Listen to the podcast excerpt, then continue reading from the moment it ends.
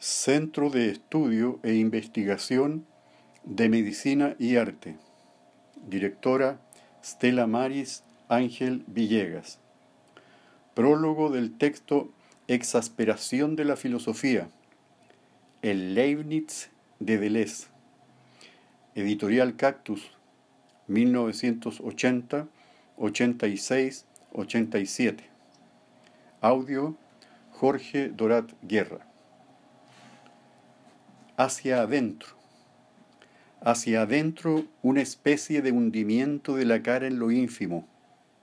En las pequeñas ondas, relieves casi planos, leves sin inclinaciones se arrugan y angostan, se tensan, algunas se afilan.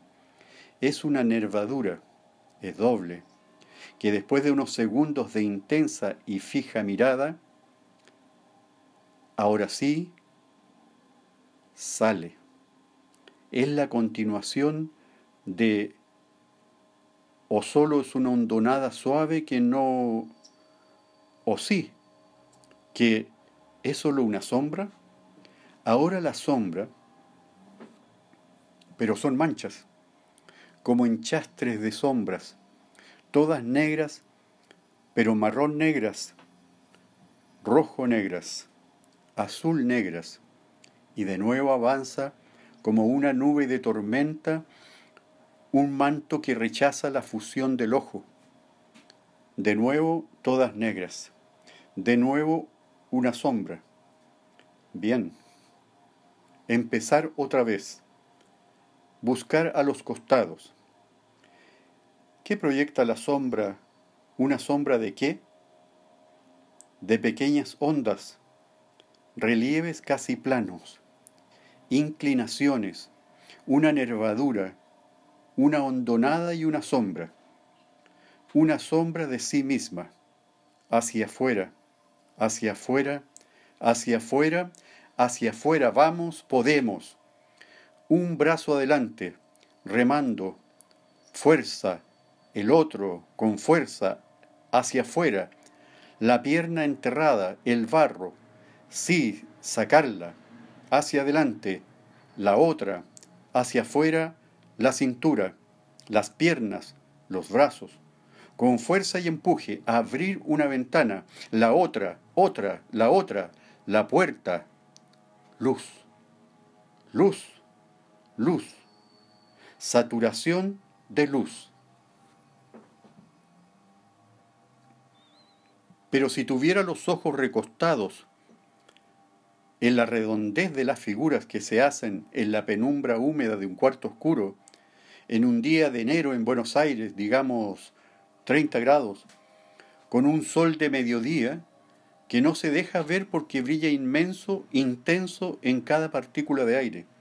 Nunca, pero nunca jamás sacaría violentamente la cabeza con los ojos redondos a un patio de tres por tres, todo pintado de blanco brillante hacia afuera, nada, sin puertas ni ventanas, hacia adentro un fondo inconsciente material común a todos, hecho de infinidad de fuerzas, inclinaciones y percepciones, variaciones, desplazamientos e integraciones.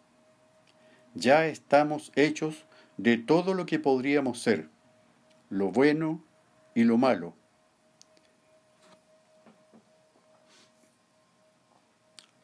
hacia afuera, nada, sin puertas ni ventanas, hacia adentro un fondo inconsciente, material común a todos, hecho de infinidad de fuerzas, inclinaciones y percepciones, variaciones, desplazamientos e integraciones. Ya estamos hechos de todo lo que podríamos ser, lo bueno y lo malo, hacia adentro, una habitación es como un campo gravitatorio, fuerzas de atracción y repulsión de objetos, un cuerpo como planeta, como una formación de masa por gravedad, por atracción y rodeamiento de cosas, mis cosas. Y el mí no es un posesivo, es una línea de fuerza, de atracción que condensa un cuerpo. Hay un inconsciente burgués en cada habitación, el alineamiento de todas las visiones de ambulantes y la confluencia de todas las líneas de visión en un punto. El efecto expansivo de un silencio fundamental y la contracción rígida de todos los oídos a la espera. Un inconsciente condensador de masas, un fascista en cada músico, en cada profesor, un cuerpo diluido entero en energía volcada sobre un molde punzante rígido, rasgar en cada papel la fosa que separa una palabra de otra, los párrafos, los libros, las tradiciones, un imperio de fronteras, un inconsciente de estadista en cada filosofía. Es una ética porque ya somos todo lo que podríamos ser, lo bueno y lo malo. Es una ética porque no hay la frontera fácil y diáfana de la conversión. ¿Cómo? ¿Cuándo me convertí en eso que soy? ¿Qué le pasó cuando dejó de ser lo que era? ¿Cuándo se terminó la revuelta? ¿Cuándo la revolución se convirtió en esto? Ya somos. Y es una integración de fuerzas materiales inconscientes, burguesas, fascistas, estatales. La pregunta es, ¿cómo se desplazan, varían y se amplían e integran?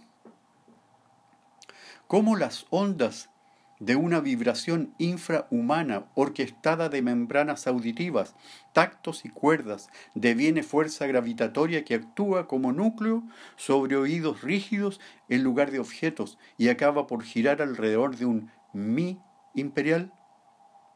O sea, ¿cómo una música deviene Fito Páez? ¿Pero qué pasó?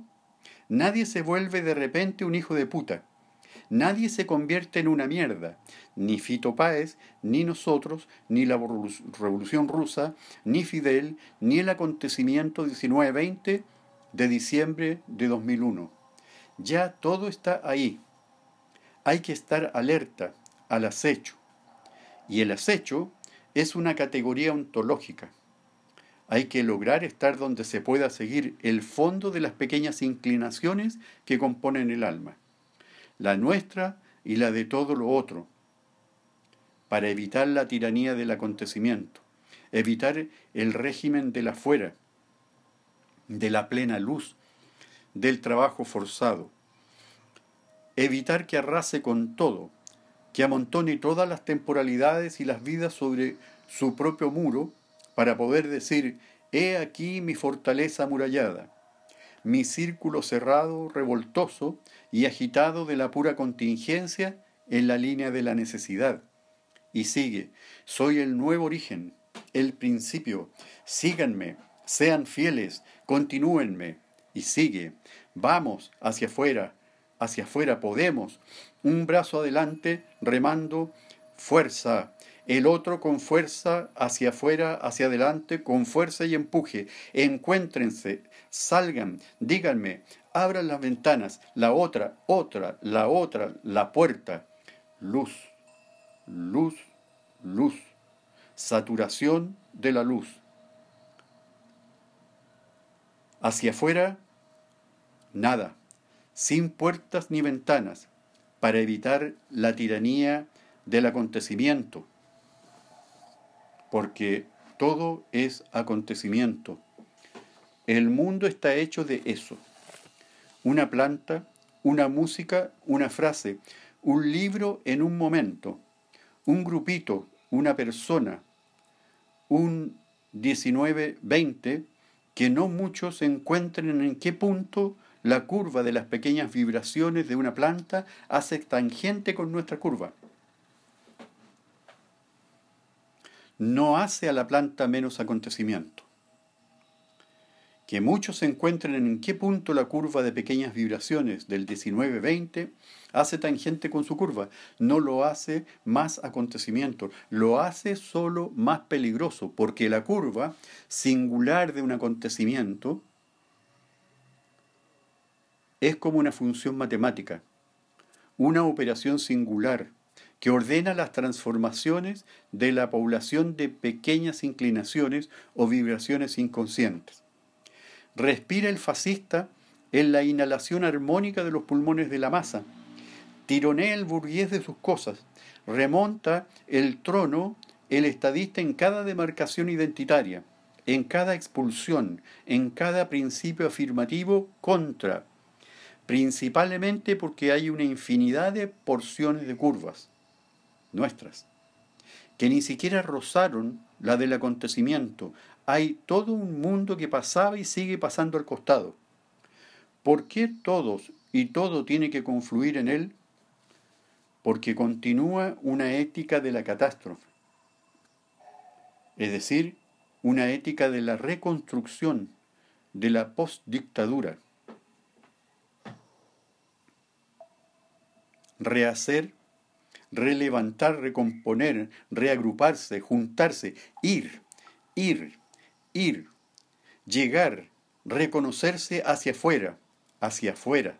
Vamos, podemos, hacia adelante, hacia afuera, con fuerza, todo está afuera.